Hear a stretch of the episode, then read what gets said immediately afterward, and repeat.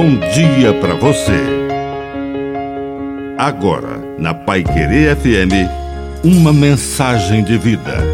Na palavra do Padre de seu Reis. Não existe solidão. Quem vive na comunhão dos santos, ainda que esteja sozinho, jamais sentirá solidão. Jesus mesmo disse: Mesmo que todos me abandonem, não estarei só, porque estou com o Pai, e, ao seu lado, no calor do coração, está o Espírito Santo.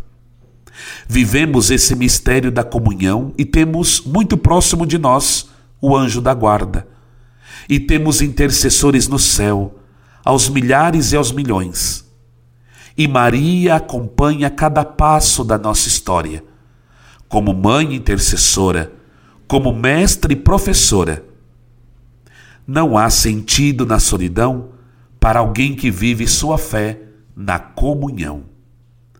Que a bênção de Deus Todo-Poderoso desça sobre você, em nome do Pai, e do Filho, e do Espírito Santo. Amém. Um bom dia para você.